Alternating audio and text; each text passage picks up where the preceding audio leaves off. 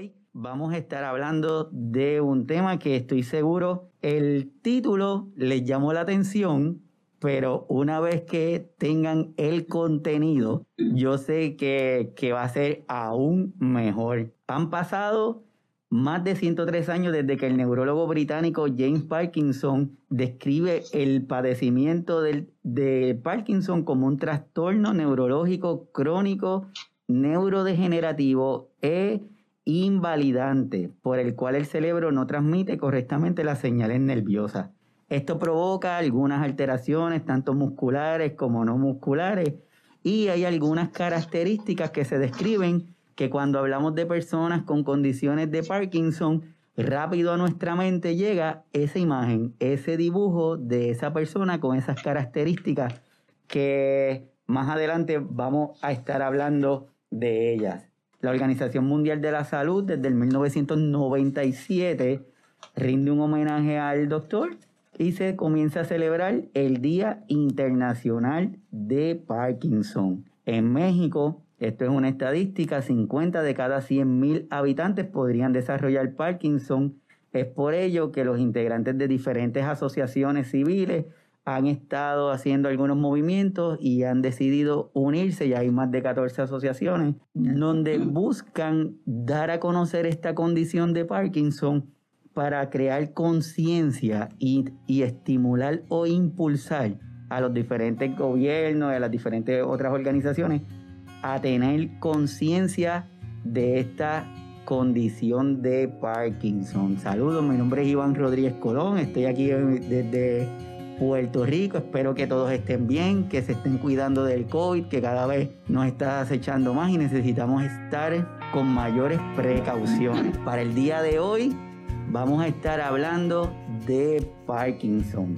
Para ello tengo el privilegio y el honor de contar con una guerrera norteña, mexicana, Monterrey, México. Ella, sin dudarlo, aceptó el estar aquí con nosotros para contarnos la historia de lo que es esta condición de Parkinson, pero más, más que esto es una historia que deberíamos escuchar cada uno de nosotros, porque al escucharla vamos a ver cómo con un diagnóstico se, se logra cambiar la vida de miles y miles de personas. Ella se llama Mirella López Verdugo y se la presento. Esta doña Mirella, bienvenida. Hola, buenos días, mucho gusto. Eh, estoy encantada de, que me hayas invitado a este programa, que es muy bien visto por, por todos. Sí, no, el encantado. Muchas gracias. El encantado soy yo que tú estés aquí. Así que de Doña Mirella tenemos que estudió biología en la Universidad Autónoma de Nuevo León, México. Es la fundadora de ANEP Parkinson Monterrey AC, que más adelante ya nos va a estar contando lo que es. Es la administradora de varios grupos de apoyo de Parkinson, de distonía, de danza por el Parkinson, en fin, es verdaderamente una guerrera y yo me siento súper feliz, súper contento que, haya aceptado estar aquí con nosotros y nos haga partícipe de la historia de ella, porque yo sé que vamos a tocar la vida de mucha gente. Van a haber mucha gente que lo va a estar agradeciendo. Así que, doña Mireya, ¿está lista?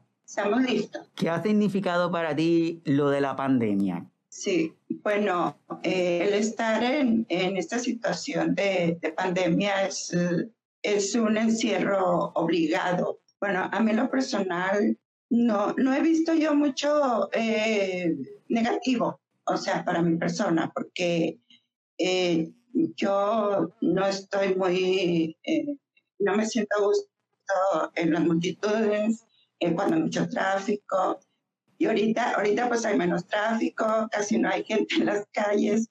Entonces, a mí, a mí eso me beneficia. Y el estar en casa, como quiera, estoy ocupada. Con, tengo muchas cosas que hacer, eh, eh, administrando las páginas, eh, haciendo proyectos. No, no he visto yo el confinamiento que me haya afectado, ¿verdad? ¿Cómo les afecta a otras personas? Ah. Por ejemplo, el cierre de las asociaciones, ese sí, sí les ha afectado a muchos pacientes eh, por las actividades que, que hay. También la, la, soledad también les afecta, eh, la depresión, la ansiedad.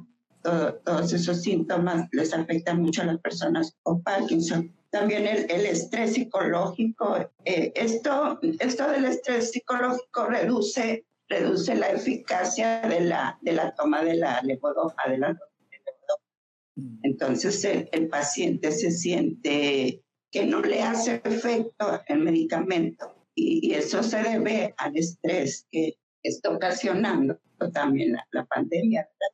Yo al principio sí me sentía, me sentía así como con miedo, con temor, ¿verdad? Porque no, no sabía realmente qué, estábamos eh, viviendo.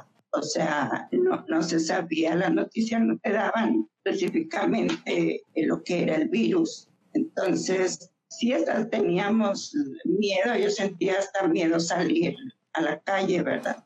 Si no te lavabas las manos o si tocabas algo, yo sentía que ya traía el virus en las manos, el virus en la ropa, eh, y luego te ponen imágenes en las noticias. Entre más noticias veas, más te sugestión. Entonces, eh, si yo preferí ya no ver noticias y, este, estar más tranquila, y, y es lo que debemos hacer porque el miedo, el miedo es la energía más baja del, del universo, o sea, entonces hay que hacerlo a un ladito. Muy bien, muy bien, eso, es muy cierto y es como tú dices, hace algún tiempo ya escribí un artículo que decía que ya nuestros cuidadores y nuestras cuidadoras conocían lo que es el estar en ese distanciamiento físico, porque desde hacía mucho tiempo así vivían en ese distanciamiento que lo que pasaba era que tal vez las rutinas fueron las que estaban cambiando porque estaban más limitados, quizás salían a hacer alguna compra, pero ahora gracias a la pandemia pues estaban restringidos en su casa. Y es como tú dices, pero para alguna gente le daba cierta tranquilidad el, tener menos contacto, ¿verdad? Menor, menos riesgo con otras personas. Así que como vamos a hablar un momentito del Parkinson, quiero compartir con todos esta información que dice, la enfermedad de Parkinson es un tipo de trastorno del movimiento que afecta la habilidad de realizar actividades diarias y comunes. Existen ciertas características de la mayoría de las personas que padecen de esta condición que experimentan, como por ejemplo que afectan el movimiento, que se conoce como síntomas motores, y hay otras que no afectan el movimiento, que se le conocen síntomas no motores. No motores. ahí sí, perdón, ahí sí que quisiera agregar algo. Sí, eh, mira, ahorita mencionaste al doctor James Parkinson, ¿verdad? Que fue el que descubrió el Parkinson en, 1817. Y él, él le llamó parálisis agitante, como bien lo decías hace rato. Y él, al principio también, él mencionaba mucho los síntomas no motores le daba mucha importancia, tanto como los síntomas motores, pero eh, en la actualidad eh, no se le dio tanto y tanta importancia a, los síntomas no motores, ¿verdad? Pero ahora actualmente ya, ya, ya los médicos, los neurólogos ya, ya se están fijando, ¿verdad? Que, que hay personas con Parkinson que, que están más afectados por los síntomas no motores que por los motores. Entonces, entonces sí, eh, ha habido ahí un, un, avance, ¿verdad? De que, que ya, ya se toma más en cuenta eh, todo lo que es la depresión, la apatía, la ansiedad, todo, todo que implica los síntomas motores. Quiero presentar esto para poder hacer una transición a, a lo que quiero que las personas escuchen de ti hay unos síntomas que casi todos ellos se van a la parte física que se nos hace fácil observarlos. Y de ahí salen estos 10, que son como que, como que la, la base angular de la, de la condición. Están describiendo la forma en que se para, cómo camina, los movimientos del cuerpo, esa rigidez de los músculos, la forma de la expresión facial, son datos que se comentan y se dicen que él como que lo, lo fácil, ¿verdad? Lo vieron y de esa forma es que dicen esta persona puede tener Parkinson. De ahí quiero moverme y preguntarte, ¿cómo es que surge ese diagnóstico que te hicieron al momento que te dicen, doña Mireya, usted tiene la condición de Parkinson, ¿cómo fue? ¿Cómo, ¿Cómo eso tuvo algún impacto en tu vida, si es que tuvo alguno? ¿Y cómo desarrollaron esos próximos eventos? Bueno, eh, yo ahorita tengo 59 años. A los 32 años aproximadamente, o un poquito antes, empecé yo a sentir eh, movimientos en mi cabeza, sí, como, como un tic nervioso. Entonces, eh, bueno, no le dan tanta importancia porque, cuando decían, es un tic nervioso eh, ocasionado por el estrés del trabajo, así me, me comentaban. Entonces, eh, me mandaban a terapias psicológicas, pero no, no, no podía yo detener ese movimiento. Entonces fue avanzando, después eh, eh, las piernas, me sentía muy cansada, eh, fueron aumentando síntomas. Eh, me mandaron con un psiquiatra, el psiquiatra me dijo, no, no tienes problemas psiquiátricos, lo que tienes son problemas neurológicos. Entonces fui con un neurólogo, el neurólogo me vio, se tiene síndrome de Corea o de, de Huntington. Ok. Entonces, eh, yo, yo ahí me espanté porque, bueno, yo había visto en, en clases de, de, genética algunas imágenes muy grotescas de, de, ese síndrome. Entonces, sí, yo a mí me dio mucho miedo y me salí ahí muy, eh, muy mal. Entonces, me dieron los medicamentos eh, que, que inducen al Parkinson. Okay. Entonces, eh, que es el calopridor, lo estuve tomando, me puse peor, eh, no caminaba, eh, tenía cialorrea, borrea, eh, el pérdida del equilibrio, eh, tenía temblor en todo el cuerpo, eh, las manos engarrotadas, y luego mucho movimiento, me caía mucho, bueno, era un desastre. Eh, después de eso, eh, fui con un, un, otro neurólogo, cambié de clínica, otro neurólogo, y él nada más al, al verme, bueno, me hicieron un TAC, un estudio, y pues no, no me salió nada. ¿verdad? Y luego este, me dice el doctor, nada más al verme, eh, tú tienes Parkinson juvenil. Entonces, eh, dio tratamiento de lo que se da el Parkinson, ¿verdad? Entonces, eh, durante un tiempo estuve, estuve con este tratamiento, pero ya después eh, me, me hacía en el estómago, ya no, no toleraba. Esos medicamentos son muy fuertes, no los toleraba. Entonces ya dejé de, de tomarlos y en una ocasión que faltó ese doctor en la consulta, me pasaron con otro neurólogo y él, y él fue el que me dijo, tú no tienes Parkinson, tienes distonía cervical y temblor esencial. Entonces ahí me pusieron eh, la toxina botulínica. Eh, la primera vez que me la pusieron yo me sentí pero feliz. O sea, un cambio radical, o sea, totalmente. Ok, significa que al inicio, cuando usted tiene ese contacto de esa, de empiezan a tener estos cambios, le empiezan a decir algunas palabras que son unos diagnósticos por los síntomas que usted está presentando. Una vez que presenta esos síntomas, le dice a usted lo que tiene, esta es condición, que la primera, como usted dice, es un diagnóstico que, que es bien complicado, de luego le dicen, no, usted no tiene eso, usted lo que tiene es la enfermedad de Parkinson y como la enfermedad de Parkinson es lo que usted tiene, pues le, el tratamiento es esto. Pero resulta ser que ese tratamiento que se da para esa condición de Parkinson no lo toleraste adecuadamente, como que sentías que, que no era empiezas a hacer una, una búsqueda por los síntomas, no te quedaste, no aceptaste el diagnóstico de forma pasiva. Lo que hiciste fue, recibiste un diagnóstico y decidiste obtener información y buscar qué era lo que te estaba pasando. Y a modo de resumen, si dentro de la condición de Parkinson lo que tenemos es que es una condición que es crónica y degenerativa, esas dos palabritas las hemos escuchado aquí con alguna frecuencia, crónica porque es de tiempo, degenerativa es porque según pase ese tiempo van presentándose otros cambios que afecta una parte del cerebro que se conoce como la sustancia negra, donde se produce una sustancia que se le conoce la dopamina. Y esa muchacha que se conoce dopamina tiene ciertas funciones en nuestro cuerpo que van desde la actividad motora, desde la regulación de hormonas, desde el consumo de líquidos, desde nuestro sistema nervioso, es quien nos, nos controla muchas áreas.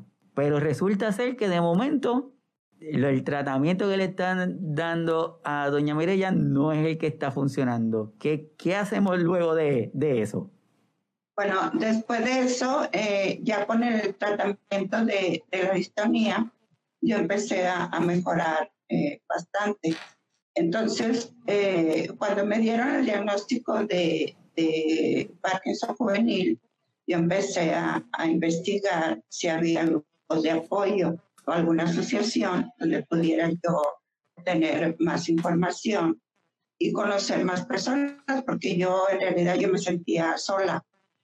Entonces empecé eh, a, ir a, a, las eh, clínicas de, de, Social a, buscar personas y que me ayudaran ahí a localizar personas que iban a consultar ahí, que tuvieran Parkinson entonces, así fue como, como empecé a, a, formar un grupito. Eh, luego de ahí, ah, pero, y a formar también, eh, a informarme sobre asociaciones de Chile, de España, eh, a tener comunicación con, con, con las fundadoras de, de las instituciones y, y, es, y también con el grupo de apoyo de Parkinson Monterrey, que ahorita tiene ocho años de, haberse formado y de, estarlo administrando.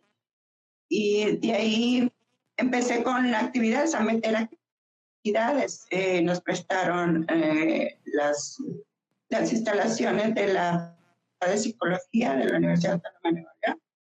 Y ahí empezamos a, tener pláticas con neurólogos, con biólogos de, de prácticas de rehabilitación, eh, clases de danza, eh, convivencias, festejo de cumpleaños.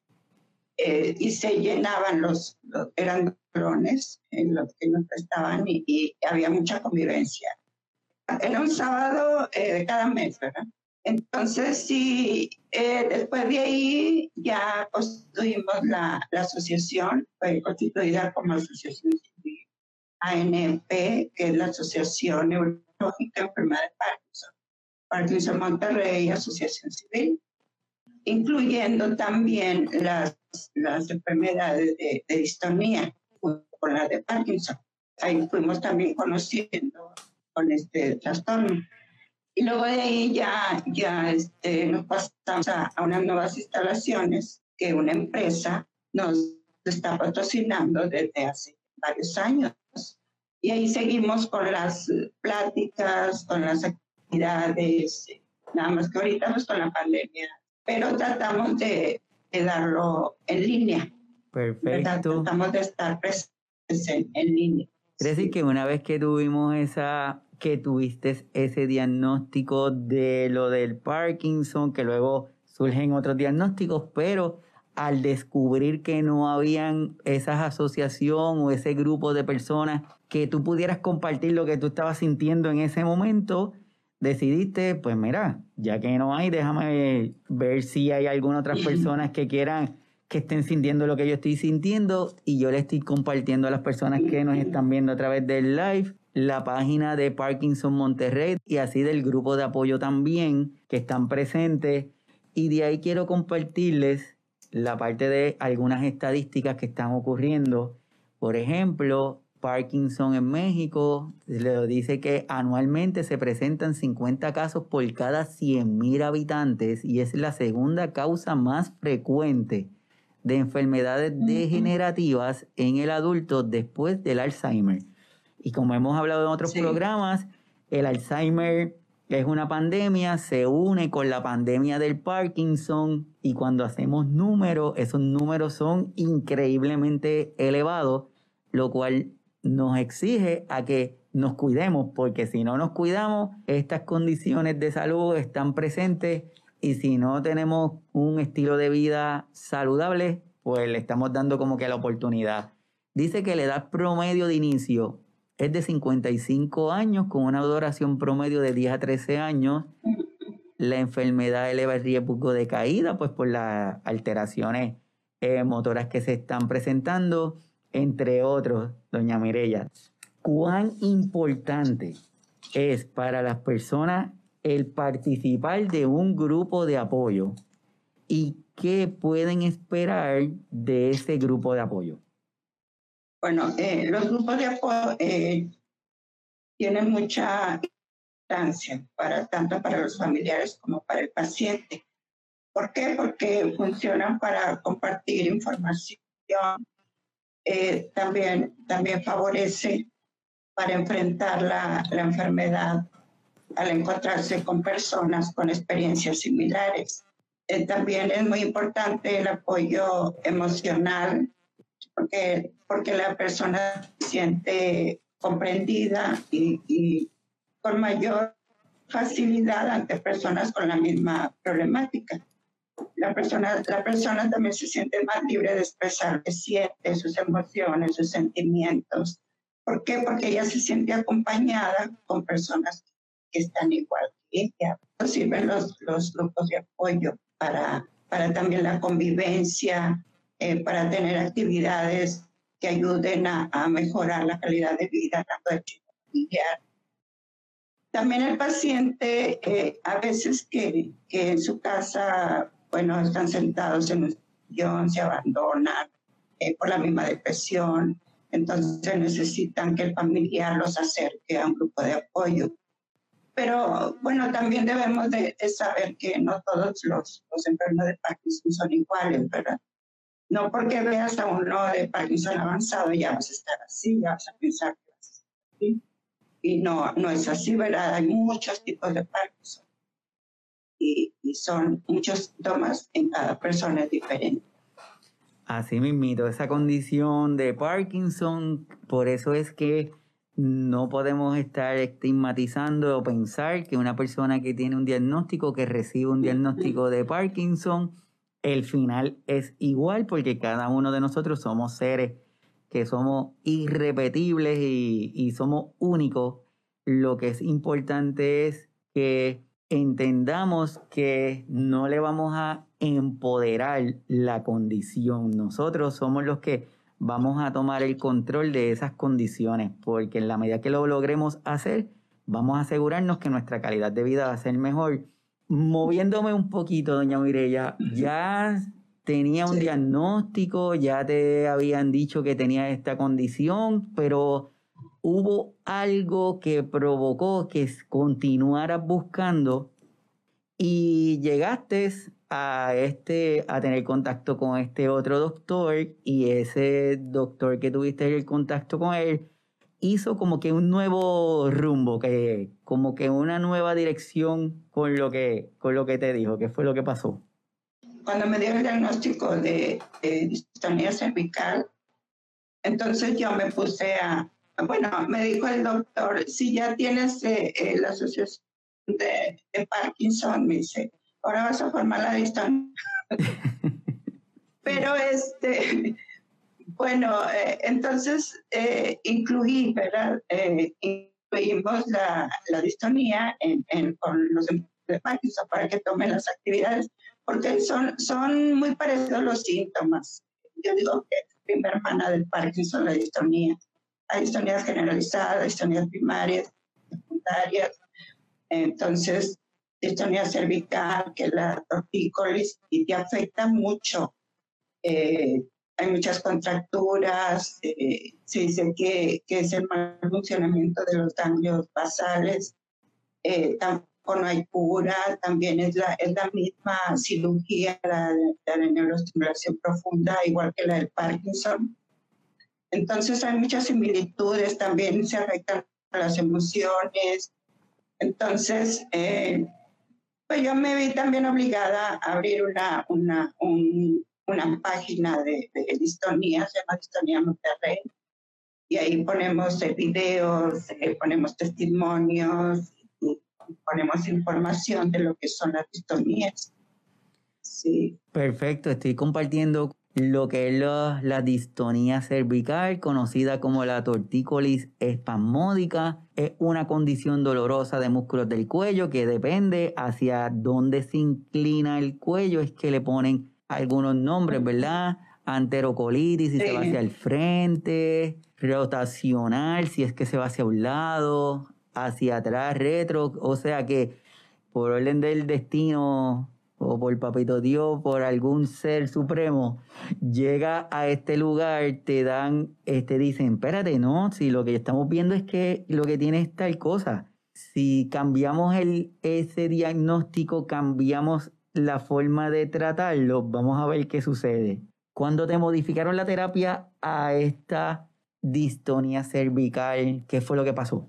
Bueno, me pusieron la toxina botulínica eh, a tres meses y luego ya después cada cuatro meses, porque me la ponían en, el cuello y eh, me ponían varias dosis músculo y pues relajaba, eh, relajaba el músculo y, y, ya te sentías mucho mejor que la misma rigidez del músculo te causa los temblores también. Y estando muy tensa y luego con los temblores también te produce dolores de cabeza, te produce ansiedad y, y eso pues también te deprime porque no puedes salir a la calle porque también como que le sucede a los de Parkinson que, hay miradas curiosas, ¿verdad? Que se te quedan viendo porque estás temblando. Mm. Eh, y, y, cuando sientes las miradas, eh, tiemblan más. Mm. Entonces, eh, es un problema. Eh, pues sí, y luego ya depende de cada persona cómo lo manejes, ¿verdad? Mm. Eh, ya, pero si te dices que no hay información tal, o sea, hay mucha desinformación. Eh, por eso son buenos estos programas para que las personas se den cuenta de, lo que sufrimos, tanto lo de Parkinson como lo de distonía, socialmente, ¿verdad? Hay personas que no saben por lo mismo, que les da vergüenza que los vean temblar, que los de Parkinson que tengan disinesias por, por el aumento de dosis de dopa eh, o, o, por la misma enfermedad también. Entonces sí hay, hay discriminación también y, y, y, también afecta mucho más a las personas jóvenes, de Parkinson juvenil, ¿verdad? Eh, ¿Por qué? Porque ellos están en, en, en la etapa del trabajo, tienen que llevar el sostén a, su familia, eh, tienen que sostener el hogar y cuando no pueden, no mucho a, los jóvenes eh, que tienen Parkinson. También hay Parkinson juvenil de niños de 8, 9 años, 12 años. También eh, hay algunos con Parkinson avanzado. Por eso también hay que, hay que ver que no, no solo con tener Parkinson ya vas a estar en una silla de ruedas. Mm. Eso dice, puede ser, puede ser invalidante o puede no ser invalidante. Entonces eso sí hay que tomarlo mucho en cuenta, porque sí, sí asusta. Hay personas también, ahorita que hablamos con el grupo de apoyo, eh, había personas que llegaban y, se asustaban al ver a, a, pacientes con mucha disinencia. Las disinencias son movimientos involuntarios de, de un lado hacia otro. Entonces se asustaban y decían, yo voy a estar así, y había personas que ya no regresaban. Mm. Y había otros que lo tomaban de otra manera, ¿verdad? Eh, son diferentes eh, formas de pensar. Algunos se asustan más que otros. Así y, y, todo eso es desinformación. Nada más la cuestión es estar bien informado y con la información correcta.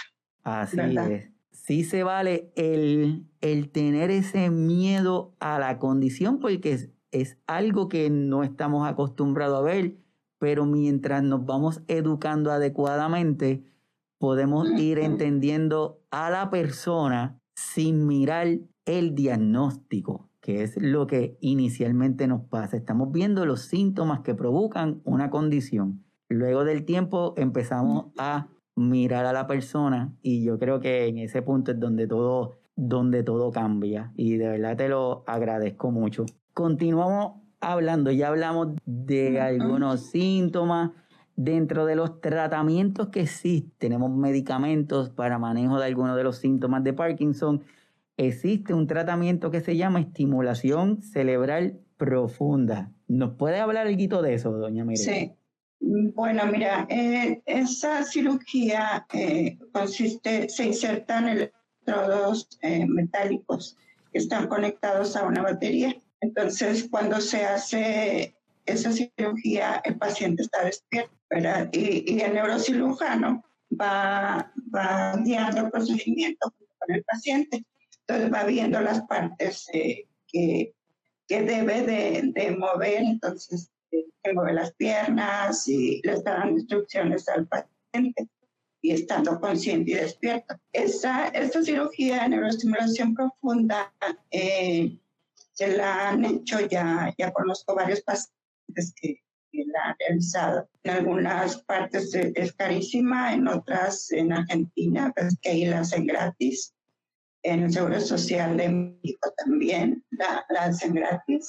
Aquí en Monterrey no, aquí sí, sí cuesta, tienen, tienen precios muy elevados. Eh, hay personas que sí ha salido muy bien, según, según el neurocirujano, eh, si el temblor sí, sí lo, lo, controla bastante bien, un 80%, pero, pero también eh, la controla. Pero esto no es una cura, ¿verdad? Es nada más un paliativo y pues todas las personas también quisieran tenerla, pero no todos son candidatos. Entonces, primero el neurólogo tiene que, saber si eres candidato a la cirugía y luego pasarlo por el neurocirujano, donde te van a hacer todos los estudios de nutrición, psicología, eh, todos los estudios pertinentes para, para llevar a cabo la, la cirugía. Así mismo, esta cirugía también la hacen aquí en Puerto Rico y es un proceso que va de la mano con el neurólogo, son unas evaluaciones, eh, la persona tiene que tener algunos criterios para poder convertirse en candidato y poder ser sometido a, a la operación. Y la palabra que utiliza doña Mireya mm, es importante que la señalemos, que es un tratamiento no curativo que es paliativo, lo que significa eso es que la intención es disminuir los síntomas que está presentando la persona. Y el resultado pues puede variar, hay gente que le dura más tiempo los efectos del procedimiento y otra gente que le dura menos. Por eso es que es un proceso que requiere una evaluación profunda de la parte del neurólogo para determinar si, si es candidato o no. Y siguiendo esa línea, alguien nos está preguntando si la condición de Parkinson es prevenible. Pues es que como no sabemos qué es lo que lo causa, ¿cómo puedes prevenir algo que no sabes qué, qué es lo que lo causa? Se supone y se han investigado eh, que son los medios ambientales, eh, los fertilizantes y, las personas que en zonas rurales, el agua de pozo por los minerales que contiene. También se manejan eh, tipo genético, ¿verdad? Pero no, no hereditario, que hay ciertos genes que, que los tienen las personas y que, y que se pueden desarrollar, como yo, yo, mi abuela tuvo Parkinson. Y hay familias eh, que se llama Parkinson de familia también, que que lo tienen varios hermanos, los papás, pero, pero eso no se toma como hereditario, sino eh, genético. Pero, eh, ¿cómo lo puedes prevenir? O sea, es, es algo complicado. Asimismo, en la parte de la prevención, lo que las últimas investigaciones que se han estado dando, todo va dirigido a un área en particular, que es alimentación si nosotros logramos mantener una alimentación lo más sana y balanceada posible, junto con a un establecimiento de patrones de sueño adecuados y la realización de ejercicio, no es que las condiciones no vayan a aparecer, pero tal vez si van a surgir, que surjan más lejos. Y si surgen, probablemente los síntomas van a ser menos agresivos que si tenemos un estilo de vida descontrolado, no tenemos cuidado con nuestros niveles de azúcar, la presión, el peso, pues como, como dice doña Mireya, esto es como si tuvieras un grupo encendedores y tú decides si lo vas a aprender, como decía el nutricionista Braulio que estuvo aquí con nosotros dándonos la conversación sobre alimentación saludable estos son un grupo de conectores, están presentes, pero tú eres quien decide si los vas a activar o no. Si tú te aseguras que estilos de vida saludables, el autocuidado, pues hace que como que te alejes de, de ello. Así que la importancia de la alimentación es, es vital, es importantísima para, para este tipo de, de condición. Estamos hablando de condiciones serias de salud, que si no tomamos si no tomamos acciones inmediatas, esto va a ser muy, pero, pero muy difícil. Pero en Puerto Rico, ¿qué ha pasado? Esto es un estudio, esto es una entrevista que se hace el neurólogo Ángel Villuela. Dice que en Puerto Rico padece el mal de Parkinson entre 15.000 a 25.000 personas y este artículo fue de abril de 2018. Tomando en consideración nuestro nivel poblacional, tenemos una gran cantidad de personas que tienen esta condición, pero se estima que son mucho más porque la mayoría de las personas que tienen esta condición, como estaba diciendo doña Mireya ahorita, no salen de sus casas, están estigmatizados, no quieren que las demás personas lo conozcan, no quieren que sus compañeros de trabajo lo sepan, si están teniendo algunos síntomas, lo que hace es que los ocultan y no lo comunican, no van al doctor porque le tienen miedo al diagnóstico.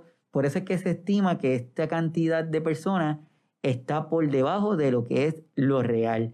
Así que es importante que cada uno de nosotros, desde nuestros lugares, y la intención del programa es tener la información, que lo manejemos, que nos convertamos en promotores de la salud de alguna manera, para que si vemos que una persona tiene alguna sintomatología, que, que esa persona se sienta en confianza para que se expresen y lo digan. El tiempo va a las millas.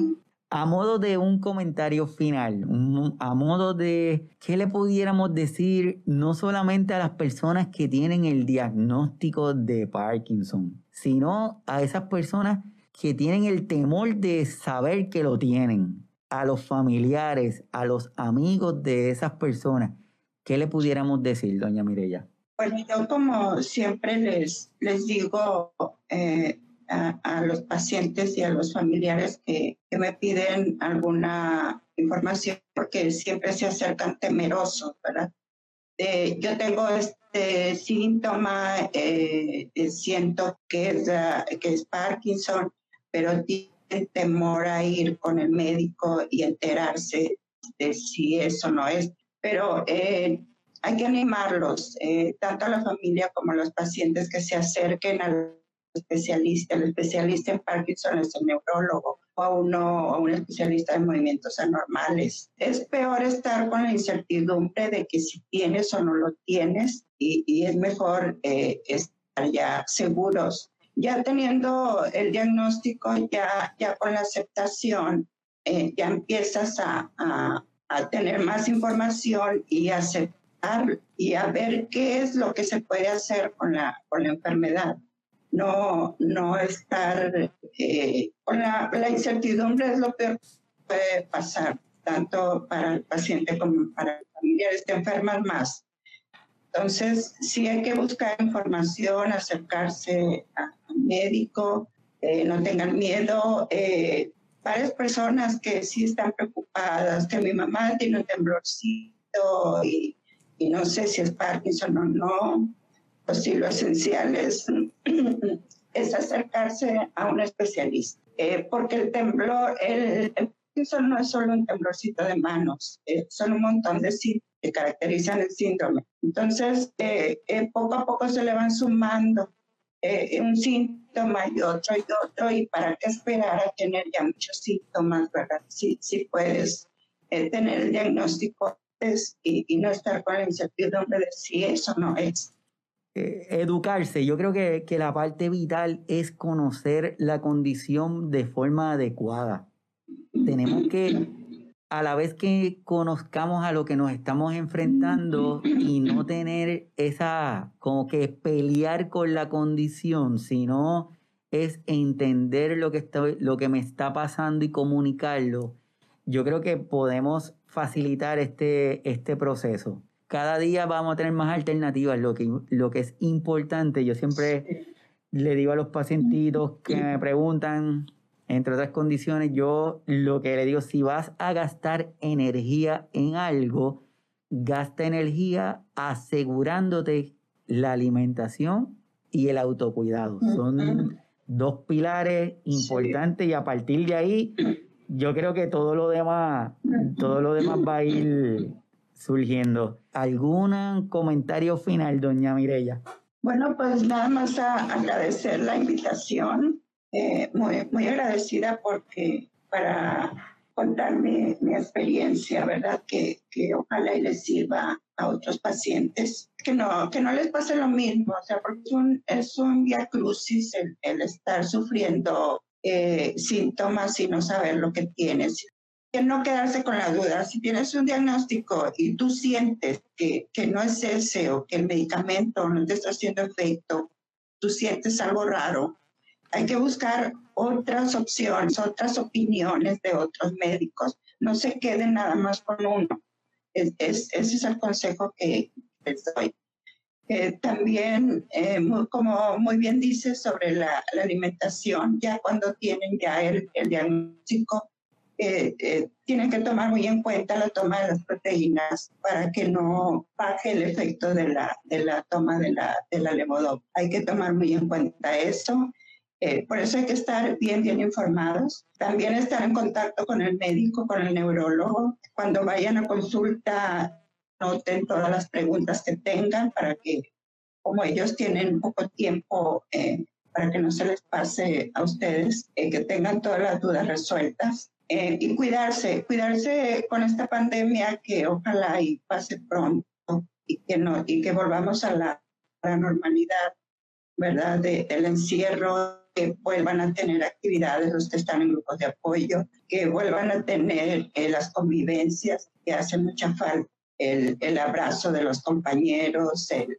sentirse queridos por los, por los mismos, eh, todo eso hace mucha falta. Entonces, eh, eh, ahorita pues es adaptarnos a, la, a, lo que es la pandemia mientras pasa, ¿verdad? Y, y, la adaptación pues es, es, muy importante porque ahí, es, ahí se ve el avance eh, y no, no dejarnos impresionar por el virus, ¿verdad?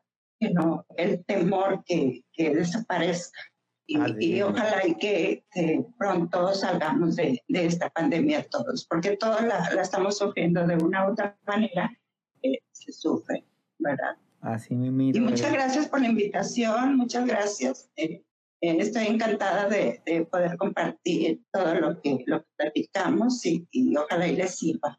Sí, yo estoy seguro que sí. Y gracias a usted por aceptarlo y yo, y yo estoy seguro que no va a ser la última vez. Vamos a, a continuar en comunicación porque este tema es un tema que, que, es muy amplio y que hay muchas cosas que se pueden continuar dialogando. Así que doña Mirella, de verdad, desde aquí, desde Puerto Rico, le agradezco mucho que haya estado con nosotros aquí hoy. Esperamos que nuestra misión de educar, que es la razón principal del programa, poder educar, poder llevar una información que sea fácil de entender, pero a la misma vez que sea la suficientemente cargada para estimularlos para que sigan buscando información. Bueno, en fin, lo que queremos es que tengamos el acceso a la información y que cada día podamos ser mejores personas y a las que no tenemos la condición pues que seamos sensibles y que no miremos los síntomas y que miremos a la persona que está frente de,